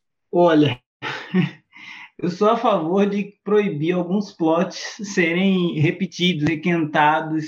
e esse do Wolverine com os vampiros, cara, é, é, é, um negócio que talvez fizesse sentido um especial na época que o filme lá do, do Crepúsculo estava em alta e, e talvez existisse alguma possibilidade de algum fã de Crepúsculo resolver ler X-Men. Mas hoje em dia, em 2021, 2022 eu não vejo sentido nenhum uma história aí que eu não sei se é a tentativa de, de, de conectar, conectar o, o que está acontecendo em Krakoa com uma outra faceta do universo Marvel, que tem ali o Drácula, que poderia conectar com o Blade. Mas na minha cabeça é uma história assim que ela, ela passa ao largo de tudo que vinha sendo que vem sendo desenvolvido no plot central, sabe? E, e, não agrega muito. É, é, uma, é uma história que, se fosse nos anos 90, seria divertido. Mas é, é, hoje, sinceramente, cara, eu, eu, eu li, falei, tá, legal. Isso aqui para o plano geral das coisas, né? Que a gente fica esperando que está no contexto ali do grande plano do Rick, mas agregou o quê? Absolutamente nada, a não ser o fato de que o Drácula quer, olha, olha, olha para Krakoa e ver ali um modelo no que ele quer fazer a nação vampira ser algo parecido, algo concorrente com Krakoa. Só que os mutantes se ergueram de uma forma de contribuir com a humanidade e coexistir. E o Drácula não, ele quer uma nação que sobrepuje a humanidade e utilize-a como alimento. Aí a gente tem um problema que eu até brinquei e, e usei de galhofa. No, no, no, na thumb do vídeo dessa, dessa, dessa edição, coloquei lá: o sangue do Wolverine tem poder. Porque não tem, não tem como levar a sério uma história como essa, sabe? É, eu acho bem ruim também, é. cara. Eu acho que, inclusive, quando eu leio as histórias, essas duas histórias, eu penso, putz, por que, que eu gostava mesmo do Wolverine do Benjamin Percy? Porque vocês que escutam Utopia sabem que eu curto e tal, mas acho que esse plot do Drácula, e principalmente nessas duas edições, eu não consigo defender muito, não. Ele tem a justificativa temática e tal, toda aquela coisa de tipo o Wolverine lutando com uma coisa que ele teme ser e tal, mas não se sustenta. Para mim é, é, bem fraco, bem ruim, e eu espero que isso se conclua logo, essa história do Drácula, uh, e que ele não estenda para fazer uma grande coisa com essa história, como ele fez recentemente uma grande coisa com a história do Omega Red e tal, né? Então, uh, ah, para mim é um plot fraco mesmo, que eu acho que foi mal pensado e mal executado, e que essas duas serviços são as mais fracas, eu acho, das que a gente comentou hoje e até em alguns outros episódios. O Wolverine alimentou uma mulher com o próprio sangue, como se ele estivesse dando de mamar para um filhotinho, fosse uma mãe. Isso é um negócio que não, pode beber sem vontade. É um negócio bizarro, cara. Não, mas o Wolverine fazer transfusão de sangue já aconteceu algumas vezes, cara. Então, mas, por exemplo, tem uma, tem uma cena da, da X-Force do, do, do Remember, será? Não sei. Que, que é o, o Deadpool tá na lua com o arcanjo e ele tá arrancando pedaços do braço dele para ah, alimentar sim. o arcanjo. E é Grande outro contexto, um negócio assim que você diz, nossa, tá? É um, tem um senso de urgência aqui. Ali não, o Wolverine vai no cantinho com a mulher se esconde na sombra e fala: Toma, minha filha, meu braço, mama aqui, chupe o quanto você puder, porque tem muito mais de um dia se ver. Um negócio assim, sem. sem como que editor aprova um trem desse, cara? Se, se, é um, um, um, se, eu sou uma, se eu sou um adolescente lendo aquela história, eu ia pensar em outras mil coisas, né? Que agora eu sou mais maduro, eu não vou pensar bobagem, mas no cantinho Cara, da parede, vamos ah, sabe, bobagem demais. Cara, ver, o Wolverine tá desenvolvendo outros fetiches, cara, na série de Krakow. A gente é, nunca sabe. são bizarras. Acho que só pra, talvez, como coisa legal, tipo, fica essa questão do Ceval, do, do é, é verdade, Cevalif, é. né? Tipo, ponto positivo. Os vampiros de lá e tal, serão os vampiros superiores. É, é interessante você pensar que, tipo, é, o, esse universo Marvel, eu não, eu não gostaria de morar ali, cara. É sério. Você é louco, tipo, você tromba com maníaco atrás de maníaco super poderoso, sabe? e tem o Cavaleiro Morte, né? Ele meio que virou um vampiro depois de X de espada ser tipo detonado lá pelos vampiros Fim de carreira. tempestade, isso é da hora. Fim de carreira do Cavaleiro Morte. Perdeu tudo. Perdeu tudo. Está morando em Sevalife. é, de aluguel, ainda por cima. Agora a gente vai para Vamos. Espada. Oh calma, a.k.a. a revista com a capa mais bonita que a gente vai falar aqui hoje. E olha que a capa do X-Men 20 também é muito boa. Cara, incrível. Nossa, Sword, cara, muito bom. A capa variante de X-Men 20 também é muito pica. A da Mística. Ah, da Mística fazendo. É, fazendo várias cópias. Nossa, pode crer, é dessa. Essa capa é muito foda. A Panini tem a capacidade sempre de escolher as piores capas, né? Nunca escolhe a capa foda, né? Eu concordo. Nossa, é um dom da Panini. E colocar sempre o Wolverine. Espada 5. Bom, para quem não sabe, no nosso boletim intergaláctico está rolando a guerra Snark, pela sucessão do trono do Império, sei lá, eu não sei falar isso. Cada vez mais mundos inocentes estão sendo pegos no fundo, no, no fogo cruzado. Os herdeiros estão lutando, mas Brand manda Amélia Vogue em uma missão secreta para matar esses herdeiros e acabar com a guerra, escolhendo ela a Zirskins, que será coroada, que é Kuga, do clã Boa. Essa passa a dever, então, um favor para Krakoa e Araco, já que Cora, do Coração Ardente, uma mutante de Araco, que tem os poderes de ampliar os poderes mutantes de outras pessoas, ajudou. Enquanto isso, Fabian Cortez é ressuscitado e cobra um favor que pediu para Magneto. Ele vai pelado até o conselho, pois não teria outra oportunidade e não dava tempo de se trocar. Ele acredita que deveriam banir a segunda lei, que é a lei de não matar humanos, pelos traumas que os humanos já causaram no passado aos mutantes. No final, Magneto fala que já matou humanos, mas que ele acredita que isso é errado. Foi no calor da emoção e ele passou por traumas maiores que os de Cortez e ele superou e aceita essa lei, que é a de não matar humanos. Então Cortez tenta apelar falando que ele é insubstituível para o programa espacial, porém Brand já arrumou uma nova mutante de Araco para substituir, que é Cora do Coração Ardente. Cara, eu amo muito essa edição de espada, é uma das minhas preferidas também. Porque ela tem tudo, cara. Ela é muito engraçada, cara, pelo amor de Deus. Vou primeiro falar de outras coisas. Assim, a arte do Valério Skit aqui tá muito incrível. Ele sempre tá muito incrível, sempre tá muito impecável. Mas uma coisa que eu gosto muito nele são as expressões dos personagens. E como isso daqui é uma história que tem, tipo assim, cenas com conselho e etc, essas coisas geralmente dá para você perceber mais. E é tipo, um cara muito perfeito. Eu gosto muito do jeito que ele desenha a Jean, né? Pela primeira vez a gente vê a Nadinha aí com outra roupa que não seja aquele vestido horroroso que ela usa, muito bom. Eu gosto muito do jeito que ele desenhou a Amelia Vogue também. É, ela tava, cara, muito incrível. Eu adoro o jeito que ele desenha os aliens. E as cores dessa revista também estão muito, muito, muito bonitas, cara. Muito. É uma coisa que eu não Uma sei, mas em né? Sword, Sim, cara, ele, porra, ele sabe demais. Ele sabe muito, cara. Que essas cores estão muito lindas. Tem várias revistas, assim, tipo, que estão saindo hoje em dia. Pela, li, é, pela linha X, que você vê que, tipo assim, cara, se essas cores fossem diferentes, a arte já tá, tipo, super mais valorizada, sabe? E aqui as cores são muito perfeitas, muito impecáveis. Aquela cena em que eles matam aqueles aliens, que, tipo assim, toda vez, é, quando um deles morre, fica tudo vermelho e o alien, a silhueta do alien, assim, em roxo também é um detalhe muito incrível. Eu prestei bastante atenção nessas cores, eu achei muito lindo. Mas, enfim, sobre o plot em si, cara, é sensacional. Fabian Cortez apenas. É, gente, pelo amor de Deus. Todas as, as conversas dessa revista são muito engraçadas. Fabian Cortez já chegando completamente nu na frente do conselho, aí ele, Magneto, olha só, eu acabei de sofrer é, dois, dois dos maiores medos de qualquer homem, que é aparecer pelado na frente de um monte de gente para poder defender alguma coisa, e também acabei de morrer. Aí ele chega, começa a fazer aquele discurso todo dele, que é muito engraçado também, ele tentando convencer o conselho do porquê que matar humanos nem é tão ruim assim. E ele começa a falar, tipo, cara, é muito bom o jeito que o Will escreve o Fabian Cortez como sendo essa pessoa terrível, sabe? Ele começa a falar, cara, eu fui muito perseguido eu fui muito. É, eu sofri muito, muita coisa sendo mutante, sabe?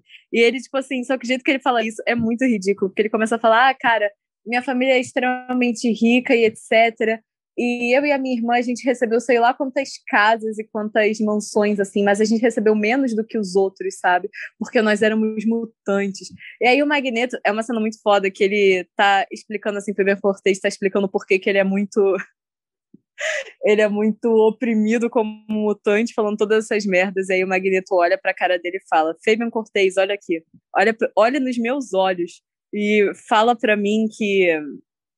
É, como é que é o nome? Que o que você sofreu é mais do que eu sofri. Aí o Fabian fica tipo: caralho, cara. E o Magneto explicando para ele que agora é uma sociedade que tem regras e se ele matasse alguém, ele também iria de bom grado pro exílio, porque Krakow precisa ter laser, etc. Enfim, cara, é muito incrível, eu adoro essa edição, muito bom. No final, todo mundo ficando putaço, tipo, caralho, Magneto, não acredito que você gastou nosso tempo para ensinar uma lição pro Fabian, pro Fabian Cortez, sabe? E a Amélia também aparecendo no final, e o Xavier já vai lá, tipo, e aí, cara, mó tempo que a gente não se fala. Como é que você tá? Muito bom, cara. Adoro, adoro essa edição. Essa rolou Remember. Tipo, a cara do Xavier de safado cumprimentando ela. Ele saindo com a mãozinha na cintura, tipo. Falando, Cara, ah, muito o, incrível. o que você vai fazer mais tarde? Ah, nada, tipo. Então, vamos lá. Não, cara, é sensacional essa cena. Meu Deus do céu, a Amélia aparecendo lá no. Como é que é o nome? Na, no lance do Eric, pra ir roubar o homem do Eric na frente dele, assim. Xavier já vai lá, tipo, e aí, Amélia, como é que você tá? É muito bom que ela fica, ah, se não tem mais ninguém pre prendendo sua atenção, e aí corta a cena, e é o Fabian Cortez cabisbaixo, pelado, assim, no conselho, Xavier falando, não, não tem ninguém importante. Um ponto aqui que é o zoiudo, né? Eu lembrava. Ele é eu incrível. lembrava eu, tinha, eu tinha visto o zoiudo morrer, mas eu não lembrava aonde. E nessa semana eu reli Complexo de Messias, a edição. É, eu, ia, de eu ia falar, foi Complexo de Messias. Na frente da É, saída, aí- né? É, aí eu coincidentemente falei, opa, o Zoiudo morreu lá, volta aqui, e ele é, é reconhecido pelo Magneto como alguém relevante, né? Uma Sim. vez que a grande função dessa edição é humilhar o Fabian Cortez, né? E é Porque ele incrível. começa, é, ele começa sendo exaltado, mas vai sendo humilhado assim rapidamente, a ponto de eu quase sentir dó. Depois eu lembrei quem era, falei, não, deixa que esculache É, essa é o, é o catártico da edição, né? Tipo, você gostar de humilhar esse cara, porque ele tipo, sempre foi o, o tipo de mutante, tipo, desgraçado, né? Não tem como gostar ou ter empatia dele. Sim. É muito legal conforme como ele foi se perdendo na fala dele, assim. A, além de tudo, ele sempre se mostrou um cara muito burro mesmo. Ele começa, Sim. tipo, muito bem, aí, a, aos poucos ele mesmo, tipo, ninguém esboça reação, ninguém esboça reação, e aí ele vai se perdendo na, falha de, na, na fala dele. Ele fica louco de ver, tipo, o Zoiudo, que deveria ser na cabeça dele uma pessoa irrelevante sentada no conselho ao lado do Magneto, e o Magneto, tipo, dando uma puta atenção para ele. E aí o próprio Zoiudo fala, qual é seu nome mutante? Ele fala, tipo... É muito boa essa parte. O Magneto tem um nome, tipo, Magneto, Marvel Aumentalo, são nomes mutantes. Qual o seu? Tipo, ah, sou Cortez. Sim, aí ele começa a explicação de, tipo, ai... Aí ele começa a falar lá que a família dele era bilionário, caralho a quatro, ah. eles eram monarquistas. E Exato. então ele fica, ai, Cortez foi o nome, tipo assim, que deram uhum. a mim, os humanos não vão ter esse nome de volta e o caralho. Aí o Zoiudo ficou olhando pra cara dele, tipo. Todos os, é, todos os personagens olhando. É, é muito desenhado cara... também, todos os personagens olhando assim pra ele. E ele se perdendo na própria palavra, tipo, ele falando, não, eu, eu sou da parte da nobreza da europeia, meus antepassados fizeram fortuna no novo mundo, ou seja, explorando povos. Ele é a parte do problema que ele tá falando pra. pra, pra acabar. Então é muito legal ver ele se perdendo. Eu não sei se a galera mais nova vai pegar a referência, mas eu senti uma vibe Caco Antibes ali no, no Fabian Cortez. Nossa! Aquele ex-rico que não Total. perde a pose, assim, ah, eu vim da Europa, eu sou dinamarquês e tal. É total, velho. Exato. Fabian Cortez, ele é muito. Cara, ele é muito soberbo e tal, ele é muito escroto, assim. Bem, bem Caco Antibes. Por isso que essa edição é tão engraçada, talvez, também muito boa, cara. Eu já li ela algumas vezes, desde que ela foi lançada. Bom, então vamos ao prato principal, como sempre, X-Men. Acaba sempre sendo. Talvez nem sempre, mas na maior parte das vezes, a revista que a gente deixa por último, porque sempre é onde tem algo mais interessante ali a se falar, apesar que acho que as edições de hoje foram bem legais, as da semana passada também uhum. foram. X-Men número 20, Mística tinha solicitado ao Ford para fazer uma arma capaz de destruir a estação inteira da Orquídea. Ele fez uma bomba que geraria um buraco negro que depois se autoconsumiria. Ela então parte para a Orquídea sobre o trato que fez com o Magneto Xavier de que se ela impedir o nascimento do Nimrod, eles trazem a Irene de volta. Acontece que na estação, a doutora Gregor já iniciou um Nimrod com a mente do seu falecido marido. Era um experimento que ele teve suas memórias gravadas em forma astral de um cristal que despertou em Nimrod. Agora, o marido da Dra. Gregor é o Nimrod. Ele reconhece uma montante entre eles, que é a Mística, então se duplica. A Mística deixa a bomba, mas ele teletransporta a bomba dali, mesmo perdendo o seu corpo principal e perdendo a mente do marido. Ou seja, agora ficou só um, a, a sua duplicata, que é um Nimrod puro. Sua duplicata mata a Mística né, jogando ela através de um portal em Cracoa. Xavier e Magneto ressuscitam ela e dizem que ela falhou, então a Irene não iria voltar. E aí a edição acaba com a mística lembrando das palavras de Irene, que um dia eles iriam negar a sua, o seu desejo e se isso acontecesse para queimar tudo. Enquanto isso, Xavier e Magneto vão encontrar Moira, que está lendo os diários de Sina. Vamos, Letícia. Cara, Caio, pelo amor de Deus, eu amo esse gibi demais. É um dos. Cara. Eu não, sei. Peraí, eu já falei, eu falei várias vezes agora aqui que, ai, esse é um dos meus preferidos da Era de Krakow. Mas esse daí é, tipo, um dos meus preferidos de X-Men em geral, sabe? Esse plot. Eu acho que eu ainda gosto mais da edição 6 do que dessa, né, da primeira dessa história. Mas, cara, é incrível. Eu amo o início dela conversando com o Ford toda, tipo assim, para os ouvintes que, sei lá, começaram a ler na Era de Krakoa, dar uma backstory aqui, que quando a Irene morreu, é, quando ela foi morta pela Legião lá na Ilha Moar, é, a Mística tinha morta, deixado ela, ela foi morta pelos, é, Ela foi morta pelos carniceiros, foi antes do, foi antes da saga lá da ilha, tipo, não foi nem pelo Ah, é, Legião. sim, foi antes, da, foi antes da saga. Mas foi o Legião que matou ela. Não, foram os carniceiros. Foram do Donald Percy que tava atacando a ilha e aí a Força Federal vai lá salvar a ilha. Tipo, mas é isso. Cara. Tipo, depois, o, depois tem a saga da Ilha Amor com o Legião lá, mas aí nem não, envolve sim, a a mística. saga, assim, a saga vem depois, só que ela foi morta pelo Legião, cara.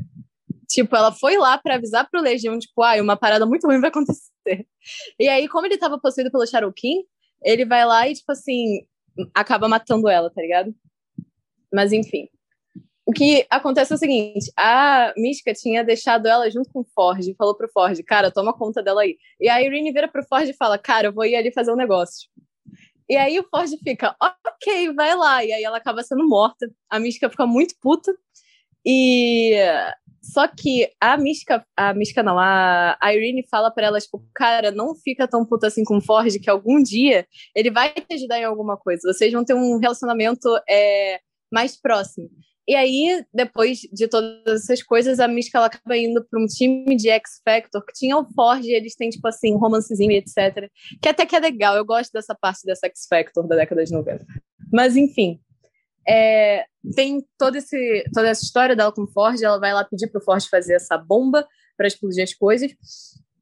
É, aquela estação lá da Orcs e tem uma cena, uma frase que o Ford fala que eu acho muito da hora, que ele estava explicando para ela como que ele faz as armas e ele fala que ele já fez, ele perguntava, você sabe quantas invenções eu já fiz durante todos esses anos? Aí ela fala, ah, devem ter sido muitas. Ele, é, realmente foram.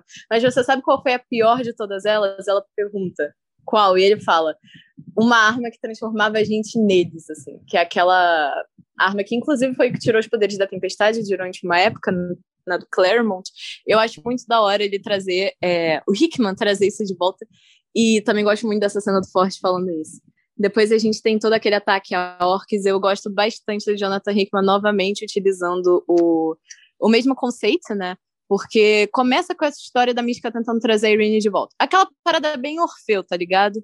É aquela história do, é, de alguém tentando trazer a pessoa amada de volta. E aconteceu com o Apocalipse também, X of Swords, e você pode até dizer que aconteceu com a Saturn Nine, tentando trazer o Captain Britain de volta, mas enfim, essa parte a gente deixa em off. E isso acontece de novo aqui com a doutora Gregor. Eu gosto muito dessa cena em que mostra ela trazendo o Nimrod de volta e o Nimrod tendo as memórias do marido dela e tal, e aquilo foi um esforço dela tentando trazer ele de volta à vida, isso fazendo um paralelo com a, com a missão que a Mística tá tentando fazer. Também é muito incrível. É, enfim, cara, muito bom. E a cena final lá. A cena antes da cena final, na real, quando o Nimrod mata ela, também tem uma parte muito foda que ele fala, tipo, você pode falar para eles que a primeira coisa que eu experienciei foi, tipo, o amor da minha criadora, mas a segunda foi, tipo, ódio e perda pelas mãos de vocês, de vocês no caso os mutantes, né? E é muito foda, cara. Também tem uma cena da, é, da Omega Sentinel e do outro cientista e que ele tava falando, acabei de perceber outra coisa, que além deles nos odiarem, eles também têm medo de nós, né? Que é aquela coisa toda dos X-Men, tipo, ai, nós somos. É, nós tentamos proteger um mundo que nos odeia e que nos teme. E eles falando a mesma coisa agora. Exato, cara. E a Orcs falando a mesma coisa agora sobre os mutantes. E o, cara, essa cena da Mística voltando também, cara, eu nunca fiquei tão puta com o Magneto na minha vida. Que eu sou muito time Magneto, assim, mas caralho, eu fiquei muito puta dela falando, tipo, ah, e a Irene? Aí o Magneto e o Xavier estão olhando pra ela, assim, de cima, tipo, e o Xavier fica, o que que tem ela, sabe? Isso não tem nada a ver com a gente. E no final, mostrando a narração em off daquelas coisas que a Irene tava falando, tipo, ah, queima a parada toda e a Moira lendo os, os, Não são os diários, né? Esses daí são livros, os diários foram destruídos e uh, se chamavam de diários, eles se chamam livros mesmo. Mas enfim, muito bom. E no final falando, tipo, esse outono, vem aí, inferno.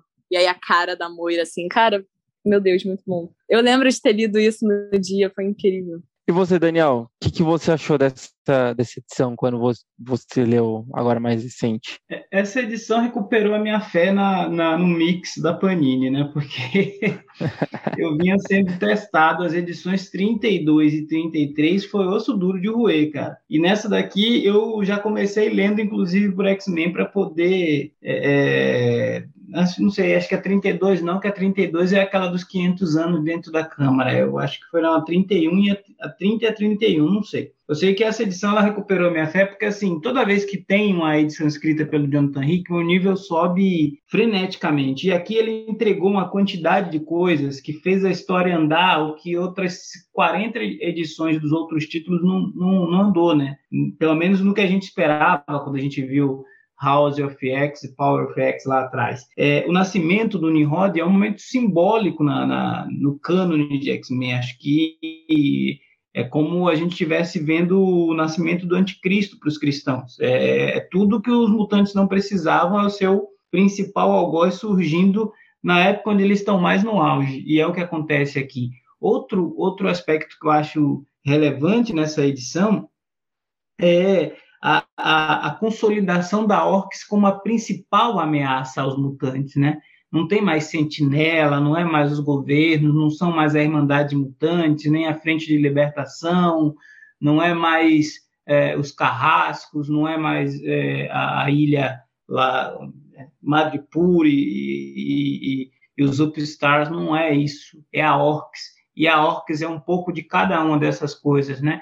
Então, a gente percebe que tudo ganhou uma escala muito maior com a visão que o Hickman trouxe para a franquia. Isso me deixa feliz demais. Essa edição ela termina com um negócio que é trazer é, é, o sentimento para o personagem. A gente vê a mística, mas a gente se coloca no lugar dela ali no momento de empatia. Se fosse eu, eu me sentiria tão traído, tão usado, que talvez eu colocasse abaixo, sim, a, a, ilha inteira, mesmo achando que é uma boa ideia, que a gente merecesse isso, mas só pela sacanagem eu tacaria fogo nisso e é o que a gente sabe que talvez aconteça, né? Enfim. É, é foda o lance de, da, da doutora Gregor lá, tipo, ressuscitar o marido no Rod e, tipo, durar, sei lá, menos de um minuto ela já perder ele de novo.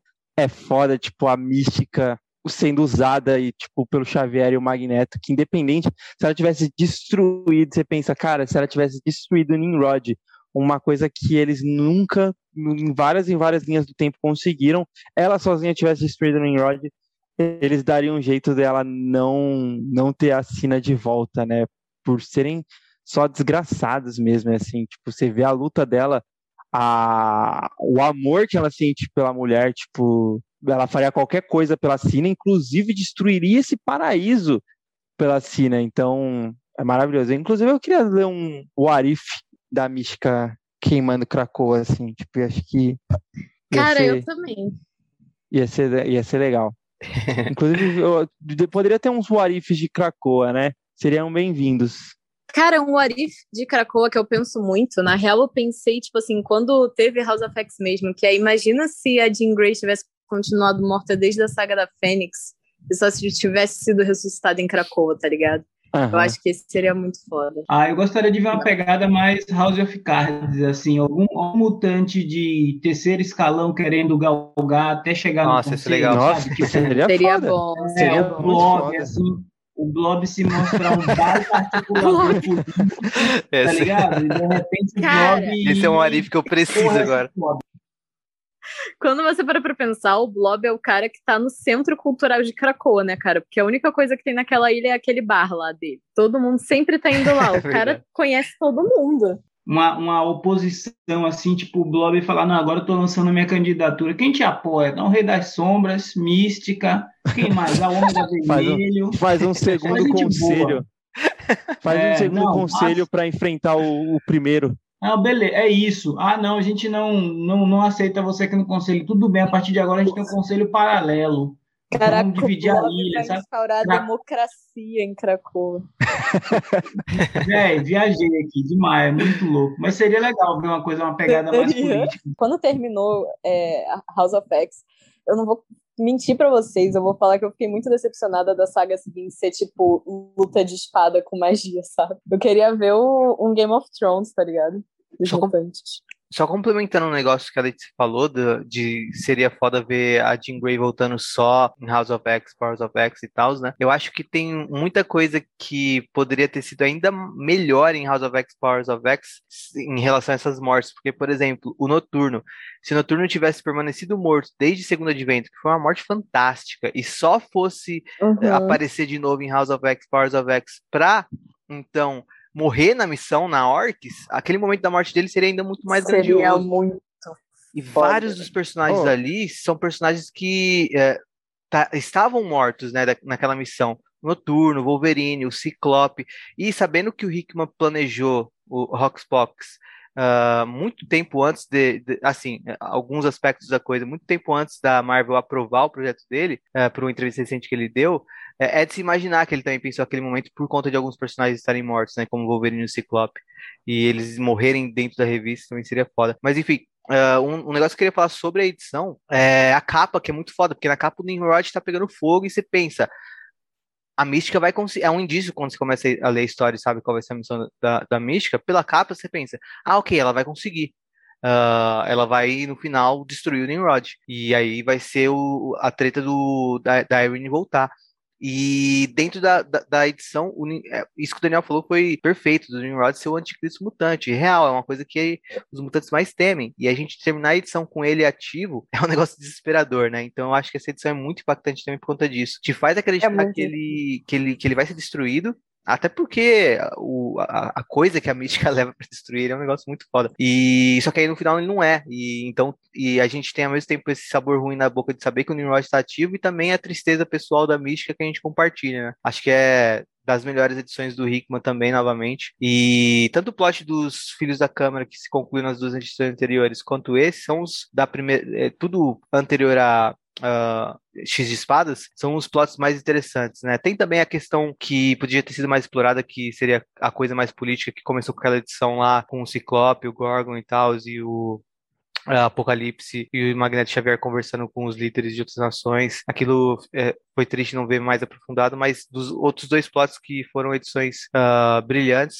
foram bem concluídos aqui, né? E aí, aqui quase praticamente se encerra, né? A gente vai ter ainda uma edição de X-Men no Gala, e aí se encerra a revista X-Men do do, do Hickman. E a gente já tem aqui uh, apontado para onde, onde a história vai, né? Para Inferno. Que eu também fiquei chocado quando eu vi assim essa página final Cara, esse inferno por vir uh, em meses seguintes. Então, é uma edição realmente muito poderosa. E é o prólogo, né? De Inferno, que é a minissérie que encerra a passagem atual do Hickman pelos X-Men. Cara, ler isso na época me deixou com um hype fudido. Quando é. você chega no final e tá escrito chegando aí inferno, cara, depois, de, sabe, de tudo aquilo que você acabou de ler, da última palavra dessa revista também ser a Irene falando, queima essa porra toda mesmo, foda-se.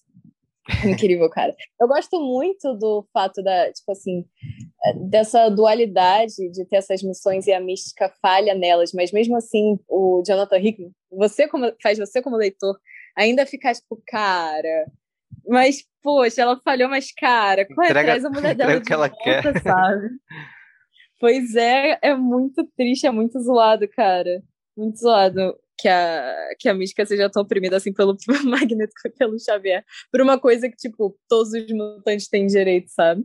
Mas enfim. E realmente, quando você vira a página, tá escrito inferno, você fica, caraca, quando, quando, quando, quando, quando? Quero agora. E demoraram né? meses, né? Isso foi tipo, é, sei lá, metade do ano, Inferno saiu só em novembro. O Daniel é uma boa pra falar, porque às vezes é, eu acho que você ainda não leu o Inferno, né, Daniel? E tá nesse hype ainda aí, tipo, você leu ou não? Não li, não li. Eu tô, eu, eu resolvi, eu escolhi esperar. e, e, assim, cara, é muito difícil a vida do, da pessoa que, que, que faz esse caminho assim e, e, acessa as redes sociais e os grupos, porque eu, eu, tive que evitar alguns grupos que eu mapeei, assim, que os caras não têm o mínimo de preocupação com, com o spoiler, né? A gente está tendo um delay aí de quase um ano Hoje, a gente passar, passar um ano esperando, é, eu, por exemplo, pelo que eu entendi, acredito que esse ano ainda sai Inferno aqui pela Panini, mas vai chegar lá para o final do ano também, mais ou menos entre outubro e novembro. Já andei até fazendo esses cálculos aqui. A expectativa está grande, isso aí eu posso garantir para você. Hum, a gente nem chegou a falar da arte, mas eu queria falar. Eu não lembro quem desenhou. Quem foi que desenhou? Francesco Mobili. Cara, esse cara sabe muito. Essa arte tá muito bonita. Eu gostei muito do estilo dele. Tanto de como ele conta a história em si, mas também, tipo, da estética do estilo dele mesmo, sabe? Eu gostei bastante. A, bastante. A colorista é a Sunigo. As cores também estão muito bonitas, cara. Inclusive, a arte do Francisco Mobili, ele, ela encaixa, ela, ela poderia fazer par a do Valério Skit, né? Em Inferno. Acho Verdade. que ficaria mais coerente do que a escolha que fizeram, que foi do Pepe Larraz, que eu adoro, mas acho que a, do, a dessa edição aqui se assemelha muito mais à do Valério Skit. Mas o Inferno foi do, não foi do Pepe não, cara, foi de outro cara. Eu falei Pepe Larraz? Calor. Ah, não, Calor. eu quis dizer RB Silva. Foi RB Silva. É, o do RB Silva junto com o Valério. Isso. É, a desse cara, ele, ele combina mais com a vibe do Valério mesmo, cara. Combina. Muito acho bom, que as expressões faciais. Se tivesse sido ele, Inferno encaixaria bem. Teve uma galera que foi no, no, no, no vídeo mais recente, né, que é do, do começo do, do baile, e, e, comentou: tô voltando agora para pegar o final da fase. Eu falo, gente, calma que ainda falta chão, hein? Porque o pessoal tá muito nessa expectativa. Pô, se na 34 já anunciaram o inferno e na ah, 38 é. já começa o bailinho, é já já que chega. Meu, não é por aí. Se bem que a gente já está indo para o julgamento de Magneto, que é uma baita de uma fake news, porque não tem nem julgamento e nem a história do Magneto. Né? Pois é. Verdade. Mas quem está imaginando que a fase que a era de Krakoa se encerra com o Hickman, tá com a impressão completamente errada, né? Porque ficou uma coisa muito maior do que seu criador, para o bem ou para o mal, sabe? A gente vê, por exemplo, o Gala vai acontecer esse ano de novo, ou seja, é uma coisa que vai seguir recorrente. A questão das eleições do X-Men também. Eu acho que a era de Krakoa não vai se encerrar tão rápido, sabe? Eu acho que é possível até que demore tanto que o Hickman volte para concluir eventualmente não, eu acho futuro, que, sabe? Eu acho que não tem como. Ainda mais depois de, do baile, desse primeiro baile de gala, assim, tipo, o que se cria ali é, é algo muito gigantesco dentro até do universo Marvel, que não muda dá pra muito se encerrar rápido, do né, universo cara? Marvel, que não dá, é, não tem como, assim. Se encerrar rápido então... é uma coisa então que, tipo, Uh, eu, eu, entendo, tipo, para o leitor que se interessou por, por, por, essa coisa toda, a partir das minisséries, Dinastia X, Potências de X, e não gosta tanto de uma coisa cronológica estendida por anos e anos, fica uma ansiedade de querer saber o final, querer saber como se conclui, e até uma expectativa por pensar, ah, ok, Inferno conclui a fase Hickman, eu li a primeira minissérie, vou então seguir lendo até chegar em Inferno e vou me dar por satisfeito. Você não vai se dar por satisfeito terminando Inferno, você vai querer continuar lendo ou você vai ficar insatisfeito, porque uh, não vai se encerrar em inferno, sabe?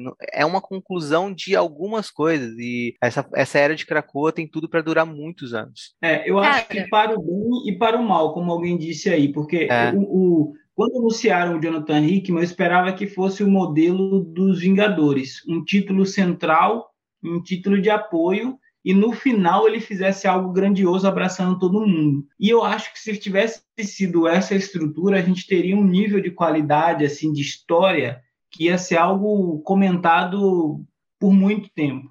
Então, mas o fato mesmo... da franquia ter expandido tanto, a gente perde muita coisa boa porque ele perdeu um pouco o controle e as ideias foram sendo apropriadas e não tão bem desenvolvidas, sabe?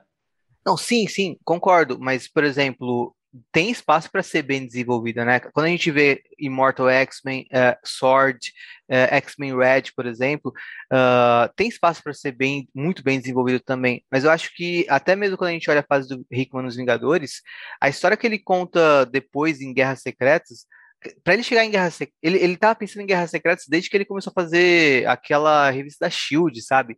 E ele já queria fazer Guerras Secretas no run dele do Quarteto Fantástico. Então, o Hickman tem essas ideias grandiosas que a Marvel não, nunca tá pronta para deixar ele fazer. O próprio X-Men, é, tudo que a gente vê agora, é uma coisa que ele pensava desde que ele fez, uh, desde que ele tava escrevendo Vingadores, sabe? Uma coisa que ele já tinha uh, feito a proposta para Marvel e eles não aceitaram, coincidentemente eles aceitaram só depois que eles fecharam a, é, a compra da, da Fox, né? Mas enfim, é, o Hickman conta histórias a longo prazo, né? Então acho que o que a gente falou, né? Para o bem e para o mal tem esse lado negativo, mas também eu acho que não dava para acabar essa fase de Krakoa tão rápido. Tem muita coisa que surge dali, muita coisa que pode ser bem trabalhada a partir das ideias que ele deu uh, em House of X, Powers of X. Daniel, cara, muito obrigado aí pela sua participação. É, engrandeceu muito aqui o assunto. Eu acho que é muito legal quando a gente traz a, a galera que gosta muito de X-Men, assim como nós, assim, e consegue estar tá atribuindo aí diversas e diversas e diversas referências suas que você leu ao longo das histórias é, dar o seu ponto de vista, concordar, discordar da gente. Seja muito bem-vindo aí para voltar outras vezes também. E fale aí seu momento de jabá. Cara, o canal Poptopia é um canalzinho bem humilde de colecionador de bancas. Então, se você gosta de gibizinho mensal, capa cartão, o, é um lugar para conhecer, porque acaba aparecendo por aqui em primeira mão. E eu sempre estou tentando mostrar essas novidades, né? O lema do canal é que falar de gibi é sempre bom, então a gente está sempre aberto não só para estar tá conversando lá no canal, como está vindo fazer essas participações em outros canais, podcasts, roda de bate-papo, grupo de WhatsApp, é, topo tudo. O que a gente quer mesmo é ampliar cada vez mais a, o universo de leitores nesse país tão necessitado de gente disposta a aprender, a dialogar, que é o Brasil. E antes que o papo fique muito sério, Obrigado aí pelo convite. Eu sou leitor, leitor de quadrinhos desde os 10 anos, mas eu, eu acho que estou me sentindo muito mais feliz agora que, além de ler, eu posso falar sobre eles e ouvir sobre eles e assistir sobre eles. Então, a alegria fica completa. E quando eu escuto os episódios novos do Utopia X, eu fico mais feliz ainda, porque é sempre uma pauta mais interessante do que a outra. Cara, obrigado de verdade. Que eu falei, é, agregou muito. É, o seu canal é muito bacana, a gente gosta muito dele. É, seus reviews ajudam muito, e o objetivo do seu canal é muito parecido com o nosso, que é de atrair novos leitores, é despertar o interesse aí desses personagens que a gente tanto ama para novas pessoas também. É, a gente fica muito feliz quando a gente ouve aqui um feedback, eu tenho certeza que você também deve ficar, no sentido de que, nossa, eu fui voltar a ler tal fase por causa de vocês. Isso é muito foda e é muito legal saber que a gente não está sozinho nessa, nessa empreitada. Só complementando o que o Daniel falou, uh, para além do Poptopia e dos vídeos da saga atual que tem nele, uh, da, da, Era de Krakow e tudo mais, o mix mensal da Panini, eu também recomendo a participação que ele teve no canal Gibizinho, que tem o um vídeo é, se vocês pesquisarem no YouTube, X-Men, Preconceito e Metáforas, Gibizinho, vocês acham esse vídeo. Que o. Daniel, como que é o nome do rapaz do canal Gibizinho? Eu, eu, eu assisto, mas eu esqueço o nome dele. Giovanella. Exato.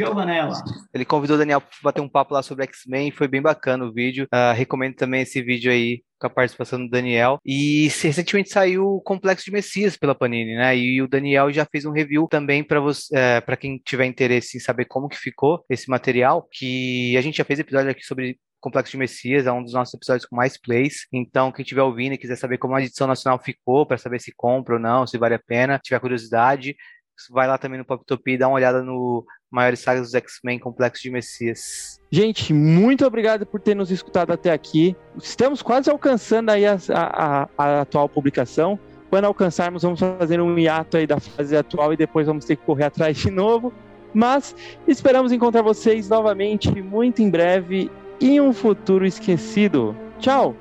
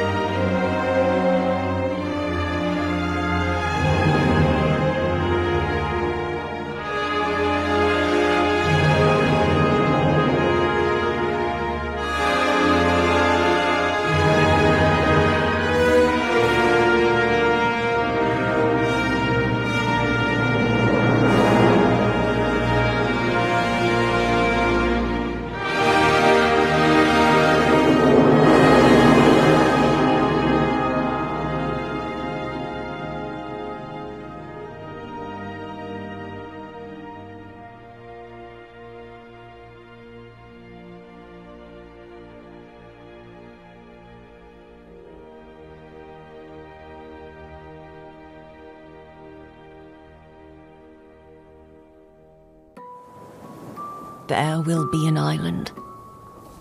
Not the first, but the last. This place will seem to be a hope for our kind. They will invite you in, lift you up, and then deny you the one thing you want. When those days come, remember these words Bring me back. And if you cannot, if they will not, burn that place to the ground.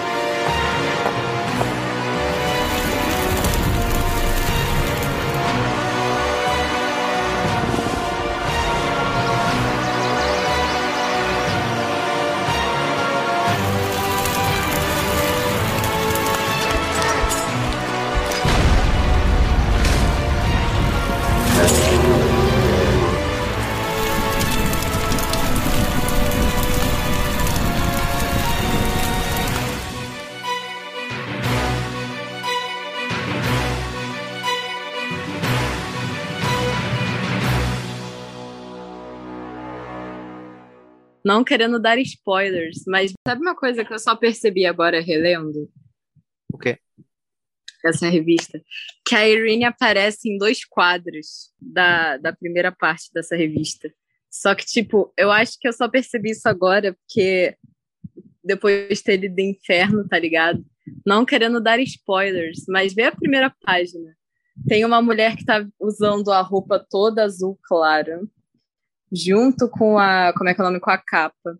E aí tem a cara da Mística e depois tem a, essa mulher com, tipo, cabelo escuro, usando essa roupa, saindo de lá. E aí no final a gente vê que tem a cena do Xavier e do Magneto indo falar com a Moira, que é uma cena que tem inferno. E tudo casa certinho. Que fica aí pros leitores mais atentos.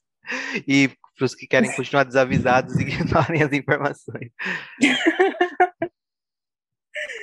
Sim, mas eu só, cara, eu real só percebi isso agora, tipo, relendo essa, isso, depois sei lá quantas vezes.